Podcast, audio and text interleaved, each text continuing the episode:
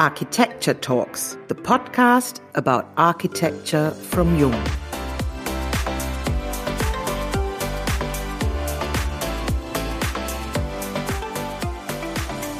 Big gives form to the future. What an exciting and unlimited statement.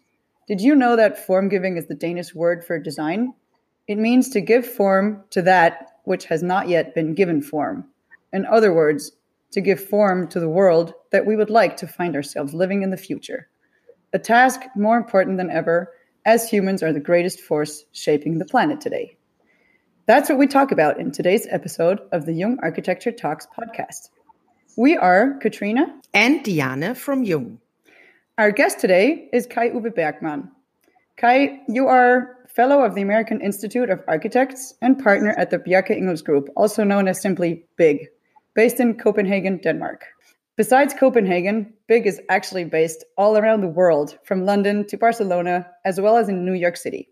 The group has a bunch of different actors with projects in a lot of diverse locations with a big variety of challenges. Is that right? Yes, um, I would say that's a that's a very good summary, um, both in terms of our global outlook, but also in the challenges that we are working in and, and hope to work in, in the future. In 2006, you became a partner at Big. So the list of what you do there is impressively long. You bring your architectural expertise to proposals around the globe, head up big business development, you oversee the urban scale projects and support the landscape projects. Did I forget anything? And how do you handle all that? Well, I think uh, what Big is first and foremost is uh, a collection of um, very uh, bright, very uh, ambitious, very uh, curious uh, people, and we all wear a lot of different hats. Um, what I've been very fortunate in my last sort of 14 years is to to to kind of grow all of the different interests that I have Mm-hmm. Um, and they, uh, even when I was in university, uh, the architecture school was placed next to the business school. And mm. so I would run over and take uh, a few business classes in between the architecture studios. So I've always had a very big interest in the business of things. And I think that when you consider that uh, a contract uh, for an architectural project is also a creative endeavor, you're creating mm-hmm. the the framework in which uh, you know your colleagues are working and and giving them the freedom to think creatively. So um, I've always looked at the sort of design management and managing uh, that design creativity as uh, one of uh, my major interests, and I've been able to uh, tack on a few other things that you just mentioned, like urban design projects, landscape projects, uh, through the years. A few. so, before we dive deeper into the form giving and giving form to the future, we would like to know a bit about your personal past. You were born 1969 in Germany, studied architecture at the University of Virginia, and finally graduated at the UCLA. After traveling for three years, you collected a lot of material knowledge and then worked for different studios. Where did your journey take you during these three years, and how did you form your future after that? Um, if you're speaking to the, the three years, I was auf der Walz, uh, which is uh, oh really? Yes, I, I, it's a it's a it's a sort of romantic uh, idea of, uh, of of being a journeyman, uh, and I think this is uh, coming out of the sort of medieval time where people Junggeselle would be traveling around Europe uh, collecting different uh, experiences. And then they always have the intention of returning home and bringing that kind of more global experience uh, back to their uh, to their homes. And I I, I read uh, Hermann Hesse's Narzissmus and Goldmund, which was a, a very a, a, text that kind of sees two characters: one that is a Junggeselle that goes out auf der Walz, and the other that goes into a monastery um, and uh, the one that is coming back home uh, meets with his brother who has never left uh, and has been sitting in the same place. And what they realize after speaking to each other is that each of them have actually traveled uh, one has traveled physically, the other one has traveled um, emotionally and mentally. Mm-hmm. And uh, I, I, took a great lesson from from that book and and have used it as a kind of a guide uh, in the way that I have uh, traveled through through architecture. That's so interesting. Yeah. I didn't know that. So, um, I mean, our connection are the Jung architecture talks, I would say, and you've already attended several of uh, our events as a speaker live on stage. And we have accompanied each other since quite a while at interesting different events. The last one was the exhibition opening of Form Giving at the Danish Architecture Center in Copenhagen last year, so 2019. Form Giving takes us on a journey across time to sense how the world around us has been shaped from the past to the present and beyond from the Big Bang to singularity. What do you do in order to imagine a different future from today? And how do you feel that we have a license to imagine such things? Um, I think that uh, giving form to the future is, in a way, um, what uh, what we all do. Uh, in, and it, it is a responsibility to consider how we actually want to live as opposed to just mm-hmm. in, inheriting uh, how our forefathers and fore uh, elders have have done it. Um, and so I think that uh, by thinking about the future, um, what uh, Bjarke in in sort of his own travels uh, and and sort of his guiding principles, uh, one that comes up very often uh, is the author of Neuromancer, William Gibson, and who stated that uh, the future is all around us every single day. It's just not evenly distributed. Um, and by that, he means that in little bits and pieces, uh, you can see where the future is heading and, and how people would like to live and work and, and play. So we are, through each of our projects, I would say, taking sometimes steps and at other times leaps into that future by looking and listening and collecting uh, all of those futures that are around us every single day. Mm. And uh, th- what we try to do with form giving in the exhibition and a soon to be released book um, is to uh, show through a hundred of our projects uh, those steps and leaps that we've taken.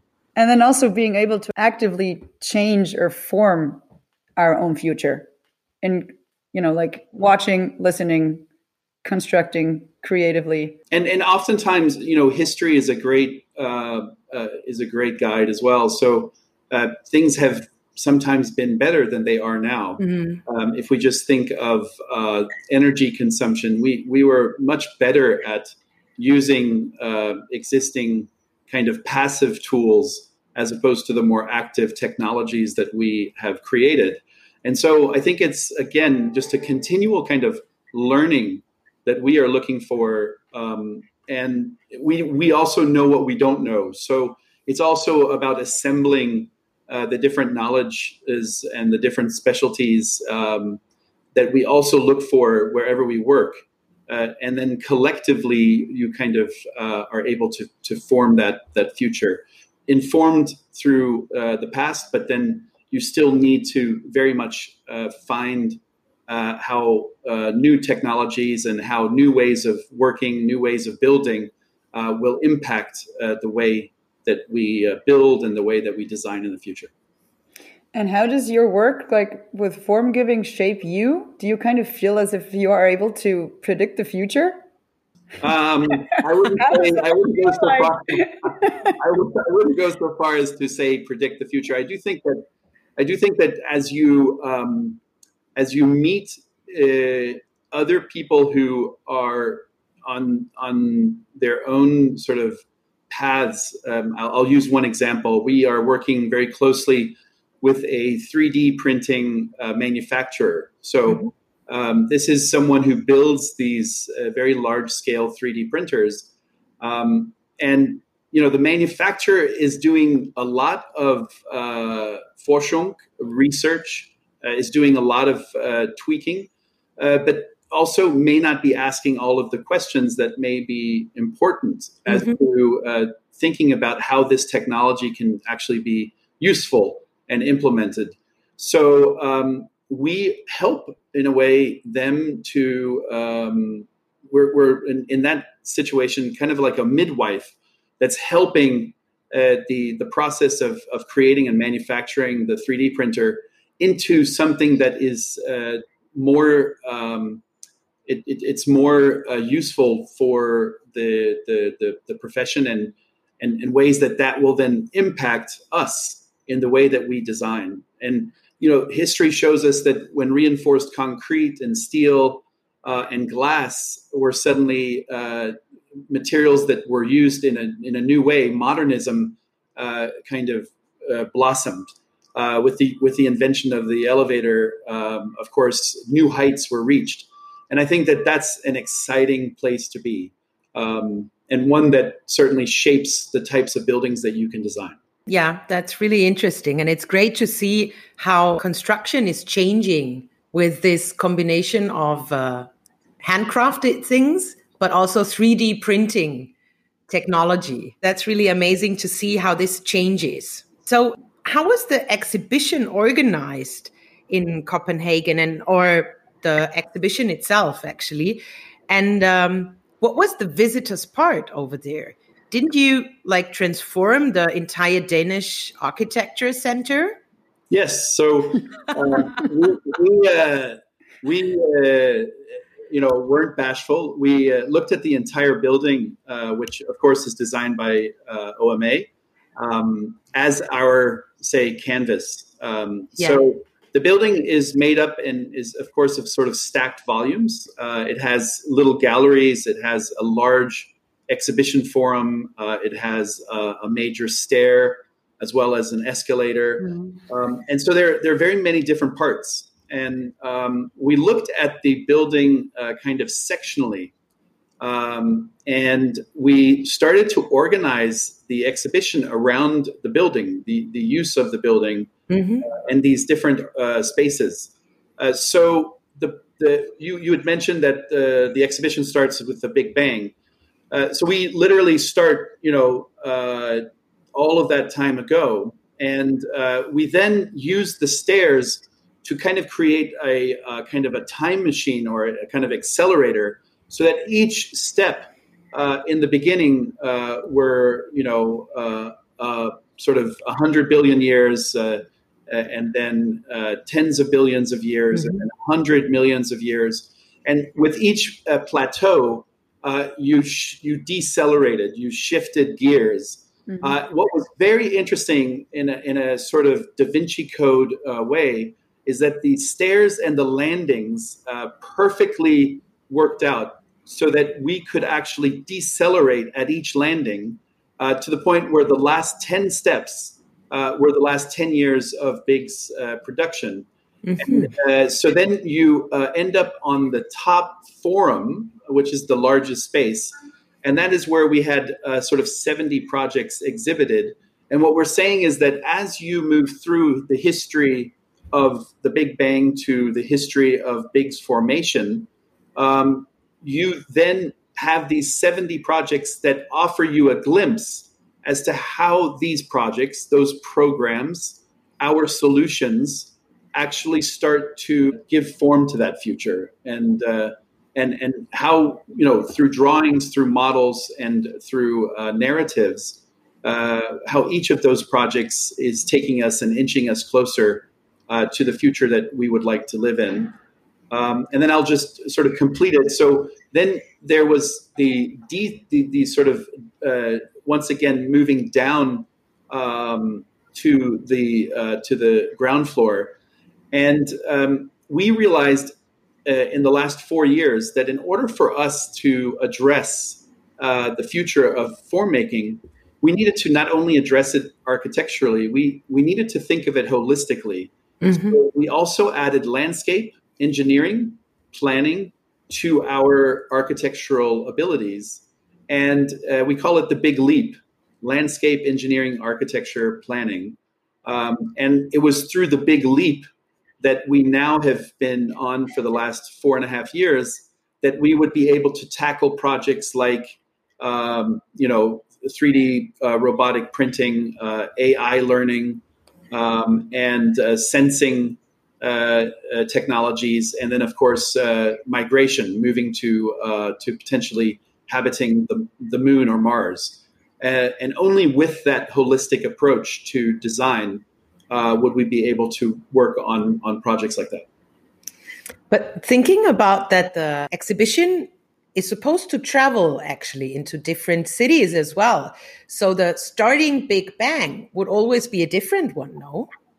Um, it is uh, it is moving, and it was to have opened actually uh, this past June in Milano. Yeah. Um, yeah. Uh, sorry, in April, this past April in Milano, which of course uh, uh, was not to be. Um, and so it uh, has moved to the the opening of the Salone next April in mm-hmm. Milan. Um, and we're hoping to also take it to Shanghai. So it is a traveling exhibition, which is similar to uh, Hot to Cold. Our last exhibition uh, moved from uh, the United States to Frankfurt, uh, the, the, Deutsche Architekturmuseum. And uh, before that, Yes is More, which also traveled to, uh, to quite a few places. So this is our way of engaging with, with connecting with local designers and with the local community. Um, it, it's a it's a really great way, I think, for us to uh, celebrate the work and the hard work that mm-hmm. all the bigsters have been putting into the projects, um, and then to also have collaborations and conversations uh, with the local designers uh, and and clients uh, where these exhibitions actually uh, go. Yeah, and it absolutely emphasizes the way you work. So, you know, spreading it out to everyone. They, everyone understands how you work with projects with different professions with the group of people at Big. And during our research, we actually found press statements, for instance, like, we're only limited by our imaginations, but Big's imagination is limitless. No wonder we found statements like that. Or another statement was, the world would be a lesser place without it, and future generations will be better for it. I mean, you got to get to the point and collect statements like that. yes. Um, so, related to form giving and big, we also found a contradictive term saying pragmatic utopia. It was even mentioned as a concrete step towards a world that is more like your dreams at big. What does that mean? So, uh, pragmatic utopia was, um, I think, coined and uh, was also a, a founding a kind of a principle for yes is more. And yes is more is this sort of positive uh, approach to design because so much of um, of, of development is uh, very NIMBY, not in my backyard, and you you do receive a lot of negativity uh, when you start talking about uh, designing and and thinking about places. People are just very resistant to change. Um, and and so it became this idea that you needed to um, to show the benefits, and you needed to not only look at the world through your own lens, but to understand everyone's different perspective, and then to actually ask the question, what is it that you would like to see, mm-hmm. um, and why can't the project actually do both? It can be uh, and succeed on the, the the kind of criteria that you've set for yourself, but you also actually are able to uh, address many of the concerns uh, of the citizens mm-hmm. uh, in that in that area or the adjacent neighbors. Different so, big bangs. yeah. So the, the, pragmatic utopia was that you could, um, and, and this goes back also to history, that that there were many utopias shown in the past 50, 60 years, mm-hmm. um, all of which uh, you know are achievable to different degrees. And uh, we felt that uh, we wanted to bring an element of pragmatism, uh, which, again, when you look at sort of uh, Denmark uh, and the sort of Danish value system, a lot of it is based on very pragmatic uh, kind of values and, and, and decisions. So this this idea that form is not for form's sake. form is actually something that is very thoughtful and is is very and, and has a lot of rationality behind it. Mm-hmm. Um, and and if you can actually demonstrate that the forms that you are creating and making um, have uh, very specific reasons for being the way that they are, uh, communicating that and getting buy-in uh, makes it a lot easier to actually uh, to to create the future. As we heard, I mean, you use a lot of different technologies, and you introduce a kind of new vocabulary as a new technology as well. Do you consider language as a technology that is also a building block in your projects? And is it an influence to your space? Yeah, I've always actually been very amazed at uh, Bjarke. Uh, you know, English is a second language. Um, and I, I, find that Bjarke uses language and uh, creates narratives um, that are so skillful and so uh, they, they are building blocks. Yeah, um, absolutely. When, when, we consider that he wrote every single word in Yes is More um, and, and is doing so again in form giving, um, you know, th- these, these words and these narratives uh, are very much uh, the same, have the same value uh, and the same uh, uh, kind of currency as the designs themselves.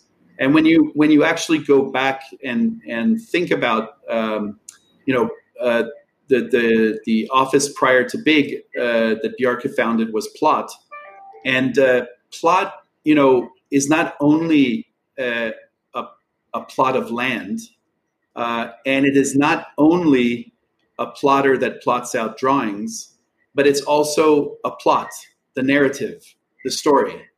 Uh, and so for for for Bjarke, I think this this idea that a design has to work as a site specific concept. It has to work as a drawing or as a kind of uh, you know architectural exercise, and it has to work as a plot uh, that you're creating a story for that person uh, or or organization. Um, that I think is is is fundamental to to still everything that we do today. Your next book should be a dictionary. I, I, would I would learn it by heart. yes. Entitled uh, Bigopedia. Bigopedia, that's good. Bigopedia. so, Kai, the smart combination of technologies surely shapes a huge part of our future. And as you just mentioned 3D printing as a supplement to craftsmanship. What do you think will craftsmanship mean in the future? Yeah, I think this has been uh, a question since Gutenberg uh, created the press. Uh, I think that uh, just as uh, we don't have questions, so old questions. yeah, just, uh, just, just, as I think that um, we've always been asking ourselves what happens when technology um, uh, kind of goes through certain paradigm shifts, uh, and what about the the previous uh, means or ways of working. And I and I think that you you will again you need everything, and uh, everything teaches you. When I was working as a carpenter or a stonemason or a glassblower, uh, those are trades that are, uh, you know, uh, as as old as the Iron Age or the Bronze Age. Or our uh, question.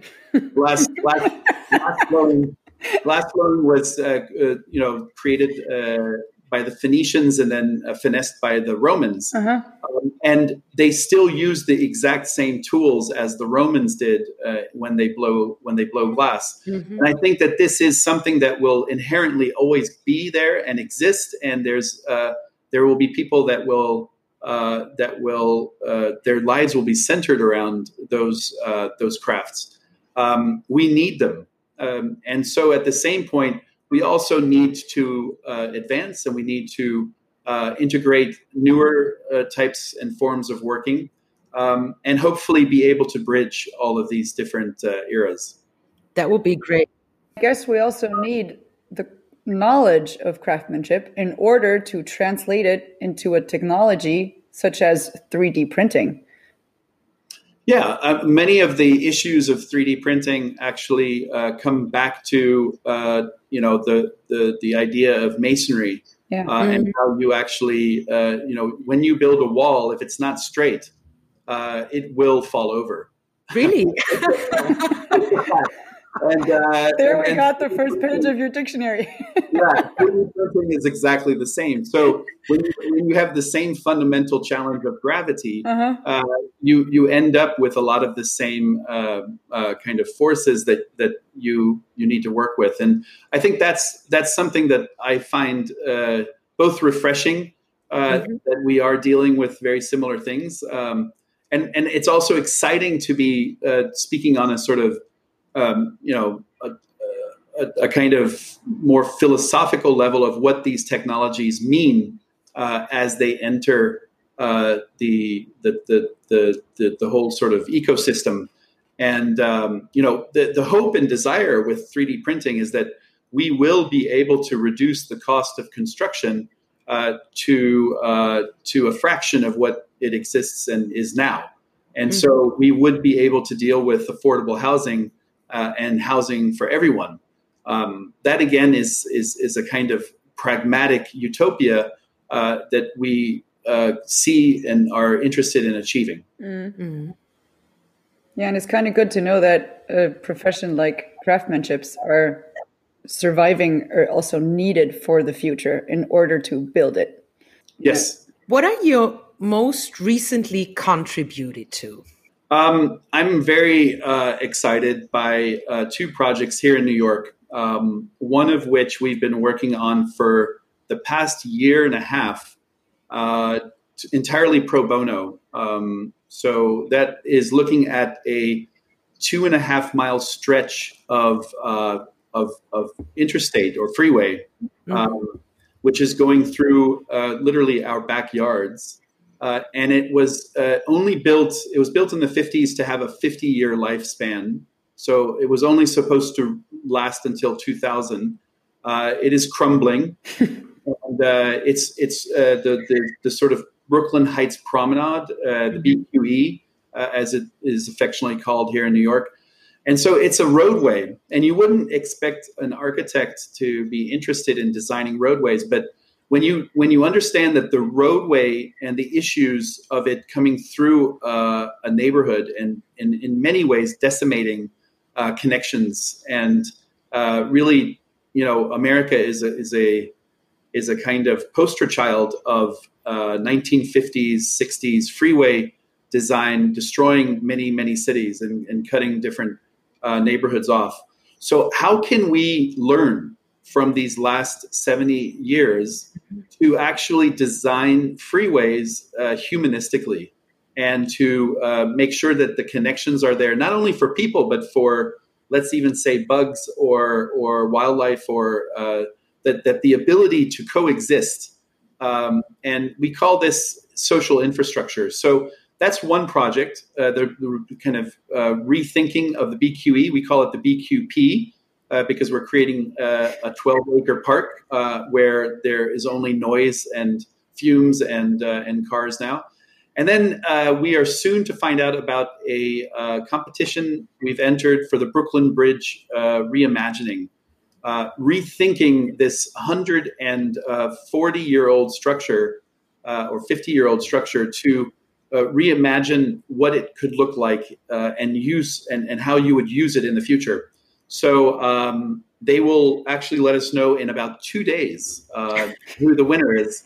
Uh, Crossing the fingers. yeah, uh, so uh, those are both, you know, non-architectural projects. They're both urban projects, and again, I, I, I work on a lot of these urban projects from the New York office, uh, and very, very exciting uh, to be working on such, I think, um, historically significant structures to the city. Mm. Yeah, coexisting is also a really interesting topic. I think we could record an own podcast about coexisting. yeah, or, or, rewilding our yeah, cities. absolutely. You know, uh, the, the power plant in Copenhagen is another attempt for us to to kind of take what is normally gray infrastructure, uh, a power plant. No one yeah. wants to live there. No one wants to. No one would even think of any uh, living creature wanting to be near a power plant, and yet we've created this uh, very verdant, very lush uh, kind of uh, green ski hill, uh, and and now it's actually where people spend their Friday and Saturday nights is on the power plant. and it's one of the tourist spots for architects traveling to Copenhagen. I mean, yeah. absolutely. Kai, do you have any good advice for our listeners concerning our future? I think we are, of course, in a very um, in a very sort of historic moment. I, I don't know if any of us, uh, besides our oldest elders, uh, have experienced anything as the, the situation that we find ourselves in right now. I think the uncertainty of not knowing when this would end um, is, of course, uh, is, is a big issue. Um, and what's also I find remarkable is I remember my grandmother, who was born in 1903, uh, talking about die Grippe or mm-hmm. the flu. Mm-hmm. And uh, what I didn't realize, but I do now, is that she was speaking of the Spanish influenza yes. Uh, of 1918 to 20. And uh, she spoke it, of it in terms of just, you know, those were the worst of times, or those were the time. And she was a child, so she was not able to go outdoors, or, you know, her life was very constrained. The, the family, I'm sure, suffered as well economically. So um, this is our grippe in a, in a way, uh, and and we have to find out what and how the future will be after this. I, I do hope that again, when I speak of steps versus leaps, I hope that this is a moment of reflection that will allow us to take great leaps that would have otherwise uh, taken decades to do. Mm-hmm. Um, I, I, am starting to say like the next decade is really uh, the next five years because we can potentially do as much in the next five years as we would have taken 10 or even 20 years to do. Absolutely. Talking about all this past, present, and future, I would like to add a question. If there's a person you could have lunch with, who would it be and what would you talk about with this person? My grandmother. uh, and ask her about the grippe because I never had a chance to actually ask her that much. It was just said in passing. Mm-hmm. And uh, to uh, you know, first of all, uh, to uh, to spend more time with her. Uh, I lived with her when I graduated from university, and she was 93. to think of having a 20 uh, sort of four year old uh, living in uh, your apartment as a 93 year old is, is, is remarkable. Uh, and uh, that's where I worked as a carpenter, was in my hometown of Einbeck for a summer. And, um, and, and she put a roof over my head and, and cooked me lunch every, every day. So that, that's the person that I would ask to lunch. Wonderful. answer from the heart. yeah. Kai Uwe, um, as usual, it was a great pleasure talking to you. Thank you so much for uh, spending your time with us. We really hope that we will be able to meet soon in person again, wherever in China, in Germany, in the US, wherever in this world.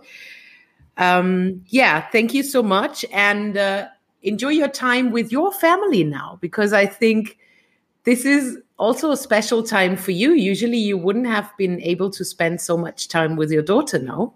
That's exactly right. It's it's the silver lining in all of this is uh, the time with family, and uh, she's a year and a half old, so I've I've gotten to see her first steps and, and hear her first words. Oh, that's wonderful! I, now I'm I getting emotional. I, I, couldn't, I couldn't have imagined missing out on those. Uh, so um, we are trying to make the best of it, and uh, and and really uh, the the hope here is that uh, that we do uh, very soon uh, have a chance to reconnect. I look forward to it. Yeah, those kids are certainly growing up in very special times, and yes, special surroundings, and looking at people in very special shapes, being covered all over. So. Greetings to New York City, and it was, as Diana already said, a pleasure talking and listening to you. We're all looking forward to soon get the chance to see more of Big's form giving. The catalog exploring the notion of form giving will be published by Taschen by the end of the year 2020. Is that true? Uh, actually, it'll be out, yeah, in about three to four months. Oh, yeah, yeah. perfect. Wonderful. Yep. In addition, we invite you all to the upcoming Jung Online Lectures and Jung Architecture Talks podcasts Look them up on jung.de slash architects and tune in.